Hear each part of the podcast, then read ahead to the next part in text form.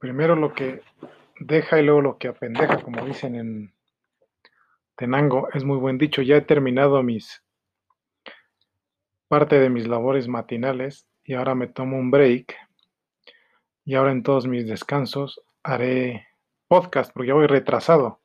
Debía, debía haber hecho esto de expresar cosas sobre la chocolatera y asuntos relacionados pues desde que la comencé a hacer, pero no, no, no había encontrado eh, la mejor forma. Yo quería que fueran en videos, pero bueno, ya, aquí estamos. Una de las cosas que terminé es eh,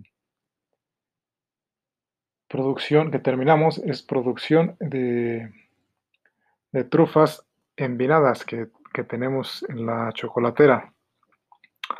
Y tenemos una nueva que es, eh, le, le llamamos Scottish Coffee café escocés, escocesillo sería, ¿no? Café escocesillo, escocito, escocecito.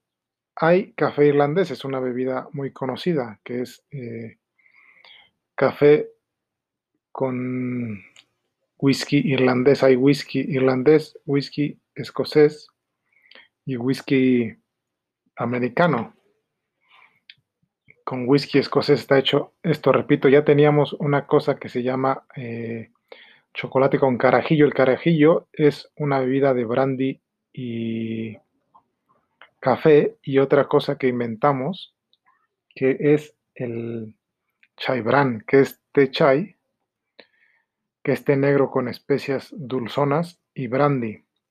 El carajillo ya existía y ahorita voy a contar cómo supe de su existencia y el chai bran y el Scottish eh, Coffee, nosotros lo inventamos. Para hacer una compañía seria hay que inventar. Aunque sea algo muy sencillo, no importa, ya es una invención.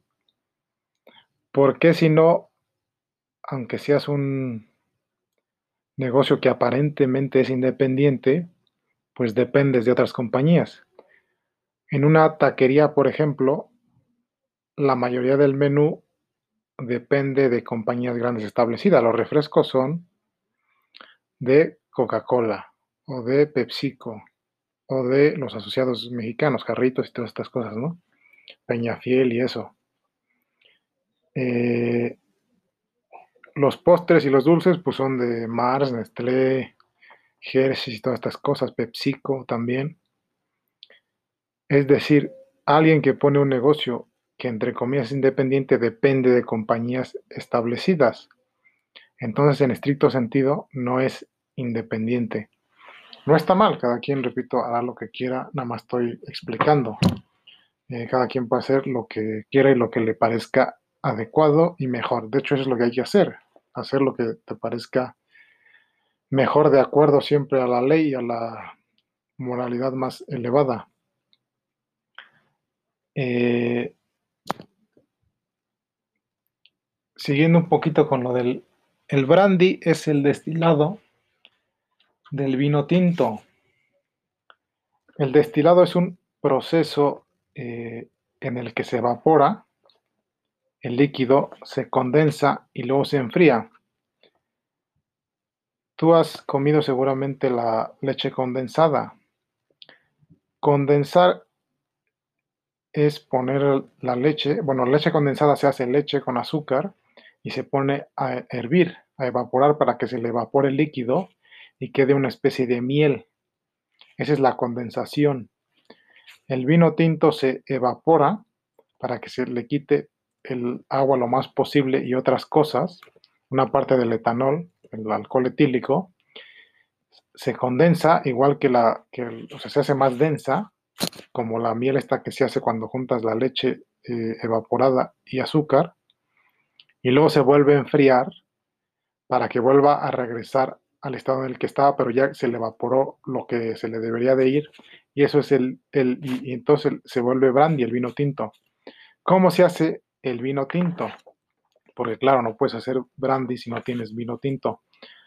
Cuando hago una, si, algún día que sí me gustaría hago una compañía de, de vino, eh, pues ya explicaré más a detalle que por cierto, yo cuando, compro alcohol, la gente se pone como tensa, la gente que me conoce, porque yo pienso, bueno, yo, yo pienso y veo que, dicen que no es posible que alguien como yo beba, es decir, se les hace inmoral, me da, me parece gracioso, se les hace eh, mal que alguien como yo beba y se ponen hasta tristes cuando me ven comprando alcohol, pero no, no lo compro para ponerme un, un cohete, para echarme unas copitas, lo hago para, para estas eh, cosas. La última vez sí bebo y no hay ningún problema, hay que tener control. Eh, la última vez que bebí fue en la cena justo de Año Nuevo del 2019 al 2020. Esa, esa vez eh, fue la última vez que bebí y de hecho bebí vino tinto. Por cierto, no es que sea aguafiestas, pero comer pan a diario es más dañino, por ejemplo, para el cuerpo. Con la carne roja es igual, la carne de cerdo y la carne de res es más dañino que tomarse una copita o formarse un cigarrito al día. Eso después lo explicaré y repito, pues cada quien comerá como quiera, pero hay cosas más dañinas que el cigarro y que el alcohol que consumimos a diario. Y sí, me da, me da un poco de risa eso de que no les gusta que alguien como yo sea borrachín, pero no, no soy borrachín, compro alcohol para el negocio. Entonces eh, se cosechan las uvas y en el otoño, en septiembre, octubre, se, perdón, se siembran y en el, en el otoño se cosechan, se recoge la uva que se sembró. A ese proceso se le llama vendimia. Mucha gente cree que la vendimia es pues vender así. La gente de los tianguis dice, hoy vengo a la vendimia. Eso no es la vendimia. Vendimia no es vender. La vendimia es una fiesta porque se hace como una fiesta ya este eventos y, y cenas y eso. Es la cosecha de la uva para, que se va a usar para elaborar el vino tinto. Tú te has fijado que un plátano eh, inmaduro sabe raro y cuando madura ya sabe riquísimo y súper dulce y es el mismo plátano. Lo mismo le pasa a las uvas. Se cosechan, la vendimia es cuando se ve que ya eh, están completamente maduras para tener un dulzor eh, importante. Porque el azúcar de esas uvas en su punto eh, más álgido es lo que se convierte en alcohol etílico. El proceso, repito, esto es bastante simple. El proceso, hay, dos tipos de proceso para hacer el vino tinto. Uno se le llama la maceración carbónica, que se usa todo el racimo de la uva, junto con las hojas, los tallos y todo eso, pero queda un sabor raro y amargo. Y el otro es el estrujado, donde se, se pela en los racimos y solo se toma la uvita. Casi todos los vinos actualmente se hacen de esa forma pelando los racimos y, tomando solo la uva. Después se macera eh, a una temperatura medianamente alta. Macerar es, tú has visto que, cortas jitomates y los pones al fuego con aceite y se vuelve como una, una especie de, batido entre líquido y los tomates que, que, se puede hacer una salsa muy rica que te quedan como los pellejitos del tomate y trozos de tomate y un liquidito que suelta, el agua que suelta. Eso es macerado, ese es el macerado. Lo mismo se le hace a la uva por unos 14, 15 días y ya se empieza a fermentar y repito, el azúcar de las uvas, por eso tiene que estar en su punto de, madurez mejor, es lo que se convierte en alcohol etílico. Una de las razones de por qué es tan, que puede ser tan dañino el alcohol pues es porque tiene mucha glucosa. Eh, ese es el brandy. ¿Cómo conocí el carajillo? Una vez iba a entrenar tenis cuando era eh, niño, yo creo que tenía como 10 años, y había un tipo que, estaba ahí trabajando y que me caía muy mal y lo eh, agarré a raquetazos, un día que me hizo enojar, ya me tenía harto, y me fue a acusar, pero como se armó un pleito de, entre los que estaban a su favor y los que estaban a mi favor, que eran eh, la mayoría, porque además iba con otros niños, éramos un grupo grande, y pues armó ahí un lío, ya se iban a pelear los adultos y no sé qué, entonces fuimos a dar hasta la comandancia policíaca. Eh, Y me acuerdo que me puse a platicar con un policía que, que porque le dijo a otro, apenas estoy bajando el carajillo de la mañana. Y yo le pregunté, ¿qué es eso de carajillo? Y me dijo, es eh, brandy y café. Y ya me dijo cómo lo tenía que preparar, bla, bla, bla. Me contó cada cuánto lo tomaba, dónde aprendió a hacerlo y todas esas cosas. Y así conocí el carajillo por andar de, de pegona y sí. Pero no me pasó nada de nos dijeron, niño, no te comportes así, bla, bla, bla. Y ya está. Eh, el nuevo, el nuevo, la nueva bola, que es una especie de trufa sin grasa ni crema, es la que ya dije, el Scottish Coffee, que es café con whisky escocés.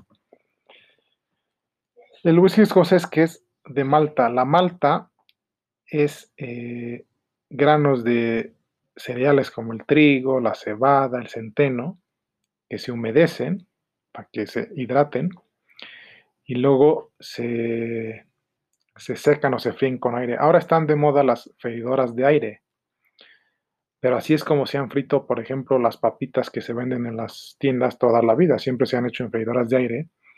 Y la malta es freír en freidoras de aire los cereales eh, hidratados. La malta se destila, ya dije más o menos que es el destilado, lo de evaporación, condensación y se vuelve a enfriar. Y se obtiene el whisky. Yo bebía un, un whisky con eh, refresco de manzana con un mentor que tuve eh, en México.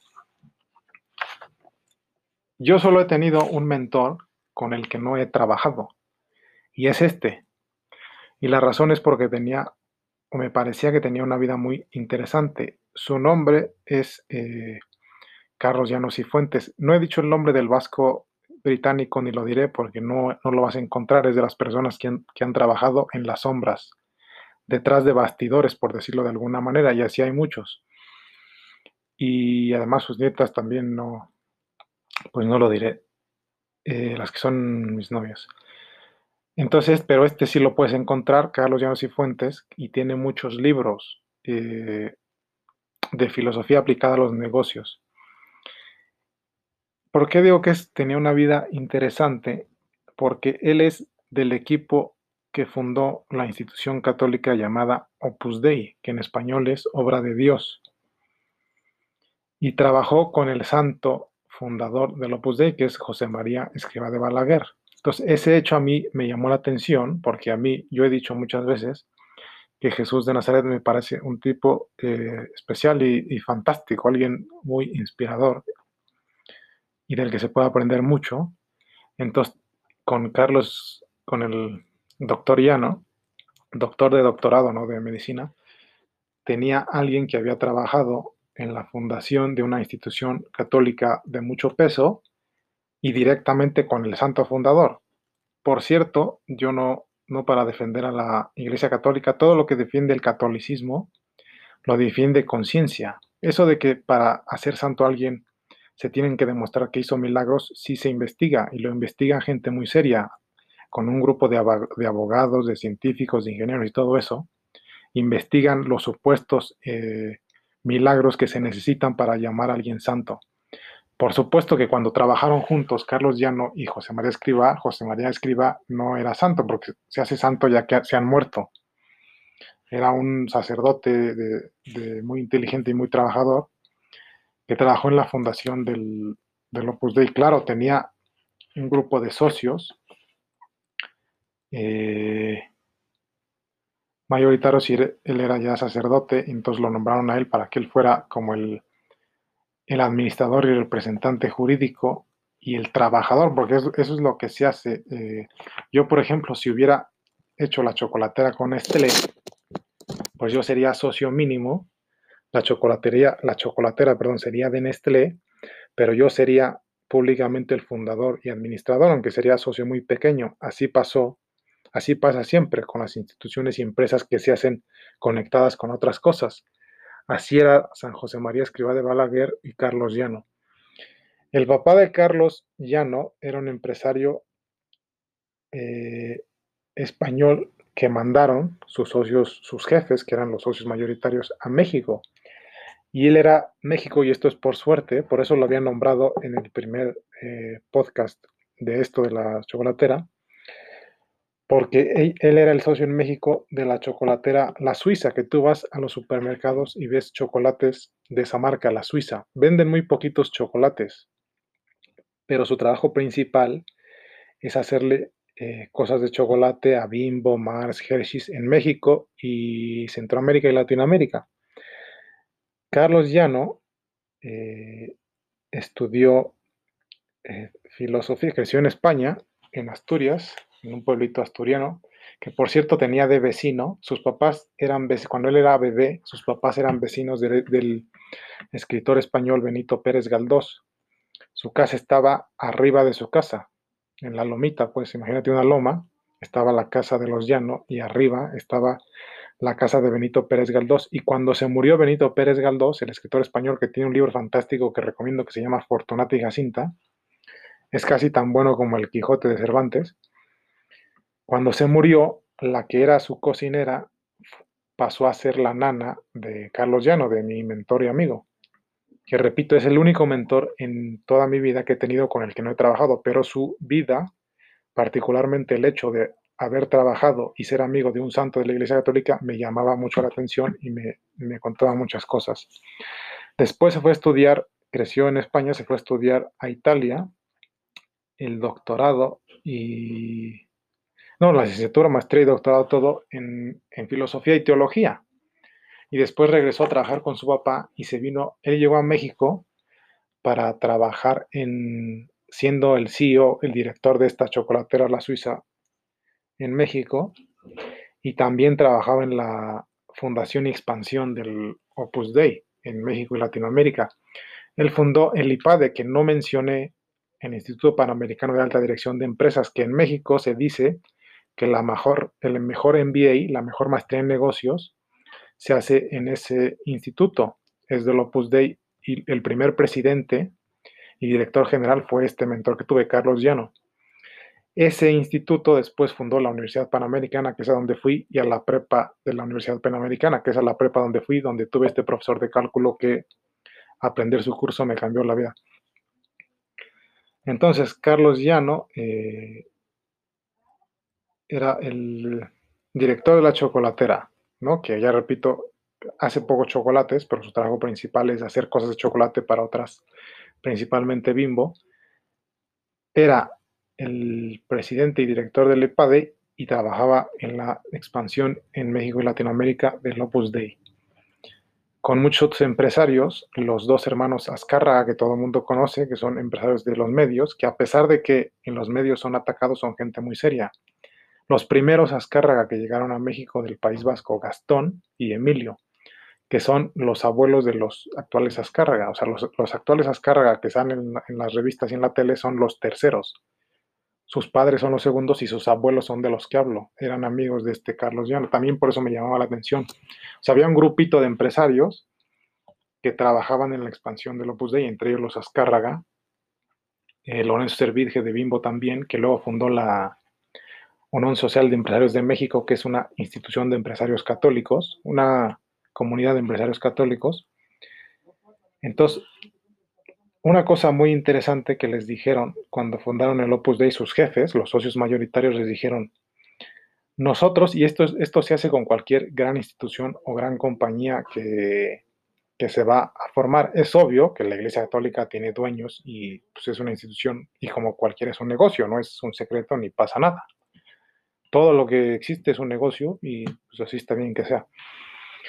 Y les dijeron algo muy interesante y muy curioso. Nosotros estamos haciendo un documento para 500 años. Así lo que, lo que ustedes hagan, les dijeron a José María Escribá, que ahora es santo, Carlos Llano, los Azcárraga, Servicio y todo un grupito de empresarios españoles latinoamericanos y así, les dijeron, Ustedes tienen que hacer algo que sirva para los 500 años, que sea tan actual para de aquí a 500 años. Por eso, yo ayer eh, que hablaba de, que lo único cierto es el futuro, pues así es como se trabaja en grande. Todos los proyectos grandes, las instituciones, las comunidades y las compañías se establecen así, con documentos jurídicos. Ya te estoy diciendo, ese documento de 500 años es un documento jurídico.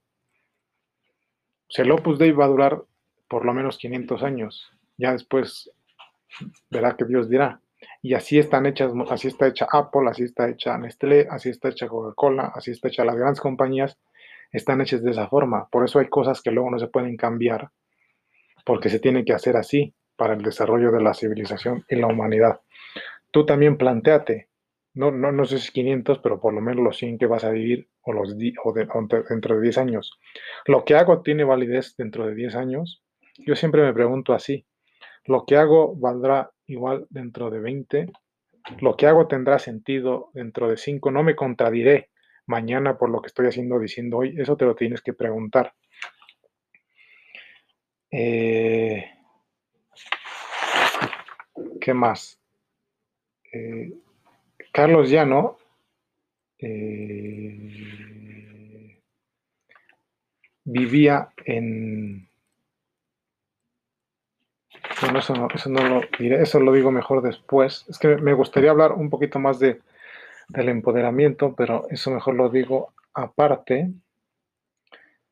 Pues creo que ya es eh, lo que debería contar los nuevos productos que ya están. Ah, esos productos son de los de a peso el gramo. Yo tengo, tenemos, bueno, tengo porque yo soy el, varias marquitas. Eh, una se llama Verden, que es la más económica.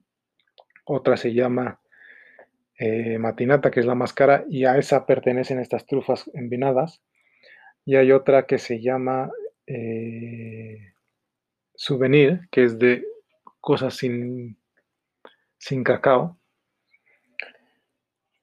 ¿Y por qué las trufas valen de a peso el gramo y las otras valen 16 eh, pesos 63 gramos? La calidad de la materia prima y de la elaboración. Y eso es lo que se hace siempre. Tú en el supermercado puedes encontrar una camiseta que vale 100 pesos y que es muy parecida y del mismo color gris que una que encuentras en en Louis Vuitton de 300 euros. ¿Y cuál es la diferencia? La, la materia prima. Yo siempre pongo el ejemplo, puedes hacer un mazapán de almendra. La almendra más barata que conozco, el kilo cuesta 230 pesos en México. Estoy hablando de, almendras que puedes comprar en México y la más cara que he visto es de 2.700 pesos. Entonces, tú quieres hacer un mazapán de almendra y hay de 230 pesos el kilo hasta 2.700 pesos el kilo, y en medio hay de 280, 300, 400, 500, 600, bla, bla, bla, 1500, hasta 2.700. Hay una infinidad de almendras entre 230 y 2.700 pesos el kilo. Tú puedes elegir con cuál hacer tu mazapán y dependiendo de cuál elijas, tu mazapán costará tanto. Imagínate que hay 10 entre, 2000, eh, entre 230 pesos el kilo y 2.700 pesos el kilo hay 10 diferentes precios de kilo de almendra y tú haces con cada una un mazapán. Pues tendrías un mazapán que costaría 10 pesos, otro 15, otros 20, otros 100, otros 200, bla, bla, bla, hasta el que, que te costó 2.700 pesos el kilo. Eso es lo que se hace de hecho, por ejemplo, el, grupo que, que, yo mencionaba, Inditex, su marca más barata es eh, Bershka, después Sara, eh, después Pull&Bear, después eh, Massimo Dutti y la más cara es Uterque. Y puedes encontrar un producto muy parecido, pero que en cada una cuesta diferente y es por esto que te estoy grosso modo explicando. En Walmart te puedes encontrar una camisetita blanca de 100 pesitos y vas a Lacoste y te cuesta 3.500 pesos una camisita blanca muy parecida, pero es por lo que te estoy diciendo. Y pues ya está, ya está este podcast. En el siguiente, si se puede, hablaré un poquito más del empoderamiento, porque es un tema interesante y ya está. Repito, ahorita ya voy a hacer otras cosas. Cada vez que pueda haré un podcast porque me parece importante y muchas gracias por la atención y por escucharme. Que estés muy bien. Cuídate mucho.